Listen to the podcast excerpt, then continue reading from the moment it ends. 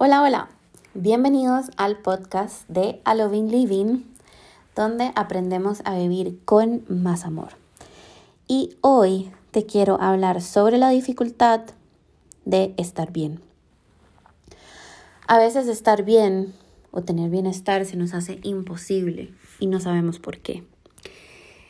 Em, esto se puede dar por muchísimas razones. Puede ser que mm, no aprendimos a estar bien. Puede ser que nuestra historia nos ha tenido siempre en lugares de malestar y puede ser que el malestar sea lo normal dentro de mi historia, dentro de mi mito familiar, dentro de mi novela familiar.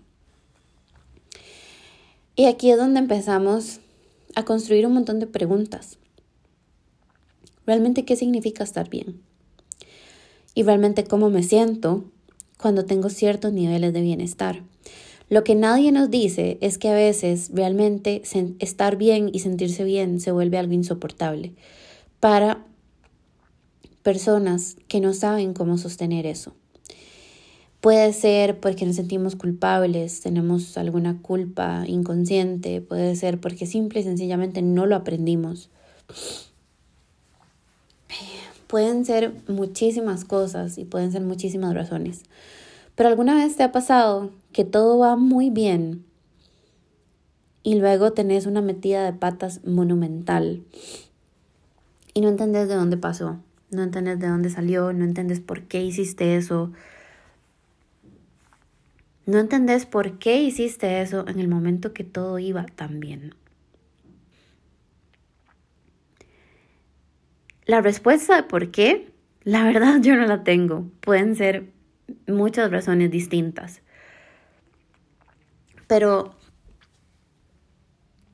es una pregunta que aflora muchísimo en procesos de terapia. ¿Por qué hice eso? ¿Por qué pasó eso? Em, pueden ser tantas maneras diferentes. Eh, ¿Nunca te ha pasado que decís, uy, es que estaba haciendo esto, que siempre lo quise hacer y de repente lo dejé botado? O todo iba tan bien con esta pareja y de repente se me hizo insoportable. Y son estos momentos en los que a lo mejor algo va demasiado bien y nos empezamos a tropezar en, en nuestros propios pies. Empezamos a a procrastinar, empezamos a dejarlo de lado, empezamos a hacerlo difícil, de repente lo que siempre quise ya no me gusta. Eso se puede vivir de mil maneras distintas. El malestar surge de maneras impredecibles o de repente me veo buscando o tal vez generando situaciones incómodas o situaciones de malestar y tampoco entiendo por qué. No entiendo por qué me peleé con mi pareja si realmente mm, a lo mejor eso no ameritaba un pleito. No entiendo por qué dije algo que me generó un problema. Y empiezo a darme cuenta que soy yo misma generando todos esos problemas a mi alrededor y ni siquiera sé por qué. Y esto es muy importante porque hay muchísimas razones de fondo que me pueden estar generando esta situación y pueden haber muchísimas razones de fondo de por qué yo estoy generando todo ese montón de problemas y por qué yo estoy buscando estar mal. Y yo sé que suena loco y yo sé que suena contradictorio pensar que vamos a buscar estar mal, por decirlo de alguna manera, a propósito pero se los juro que esto pasa. Y se los juro que hay personas que hay momentos de bienestar que se les hacen insoportables. Esto es algo que se puede trabajar porque vivir solos con esto es muy duro, es muy pesado. Y en mi experiencia no logramos resolver este tipo de cosas solos. Porque ni siquiera entendemos qué es lo que nos está pasando. De repente todo se nos sale de nuestras manos, de repente tal vez arruinamos un montón de cosas que estaban bien y después nos quedamos con ese profundo dolor preguntándonos por qué. A veces tenemos cómo recuperar, cómo enmendar, cómo reconstruir y a veces simple y sencillamente toca aceptar la pérdida y aprender. Este de, es una de las muchísimas cosas de las que nadie nunca quiere hablar. Eh, de alguna manera suenan sin sentido, son incómodas. Y también me toca a mí hacerme responsable de qué fue lo que aprendí o por qué estoy, por qué estoy haciendo esto, por qué estoy repitiendo patrones que nunca quise repetir, que nunca me gustaron, por qué de repente soy yo todo lo que odié de mis papás, por qué de repente soy yo todo lo que no me gusta de mi familia. Porque en un principio no tenemos otra opción más que repetir, porque la repetición es inconsciente. Y es una de las muchas cosas que se pueden trabajar en, en un proceso de introspección, un proceso terapéutico. ¿Dónde están los puntos de repetición que me enferman o que me generan malestar? ¿Por qué los estoy repitiendo y qué puedo hacer para dejar de repetirlos? Es un trabajo bastante incómodo en muchos aspectos y en muchos momentos, pero es un trabajo también de todos los días, porque todos los días estamos con nosotros en todo momento y realmente no tiene nada malo, no tiene nada malo necesitar hacer este trabajo, no tiene nada malo querer hacer este trabajo y no tiene nada malo decir, honestamente no sé cómo se está bien, no sé cómo estar feliz, no sé cómo estar en calma, no sé cómo estar tranquila, fue algo que no aprendí.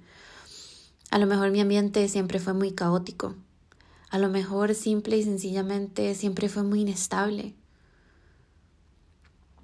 no sabemos. Pero nuestro ambiente, la manera en la que crecimos, las cosas que escuchamos, cómo los escuchamos, cómo me lo dijeron, cuántas veces me lo dijeron, esto va generando patrones y también va generando respuestas.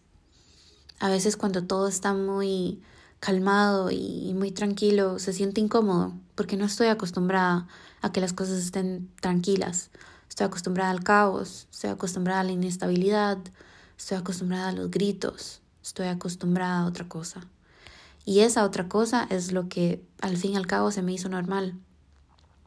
Fue lo que tuve la mayoría de días de mi vida, fue lo que aprendí.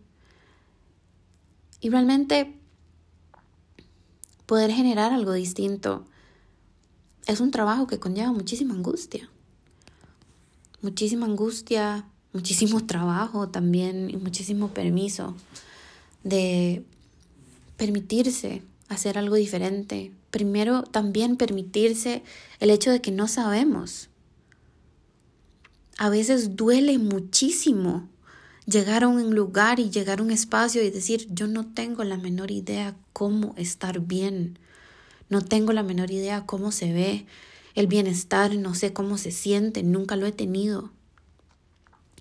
Y estamos hablando Puede ser un bienestar material, puede ser un bienestar emocional, puede ser un bienestar laboral.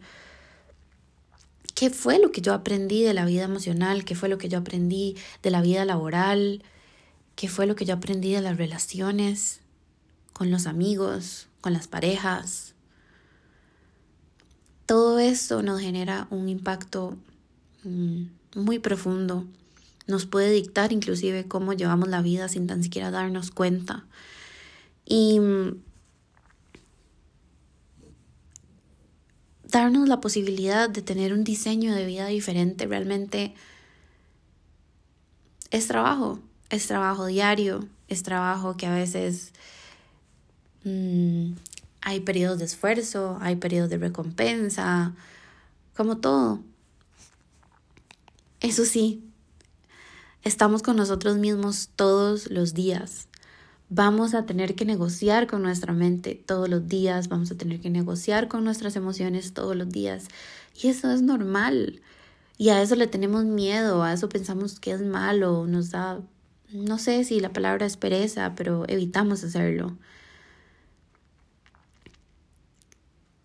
Evitamos estar con nosotros mismos, evitamos darnos una oportunidad.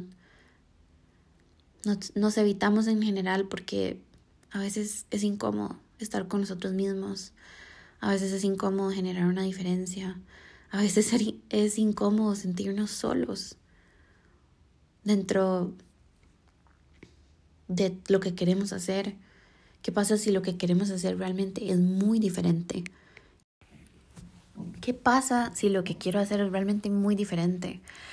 ¿Qué pasa si lo que quiero hacer, si realmente lo que yo necesito es poner límites?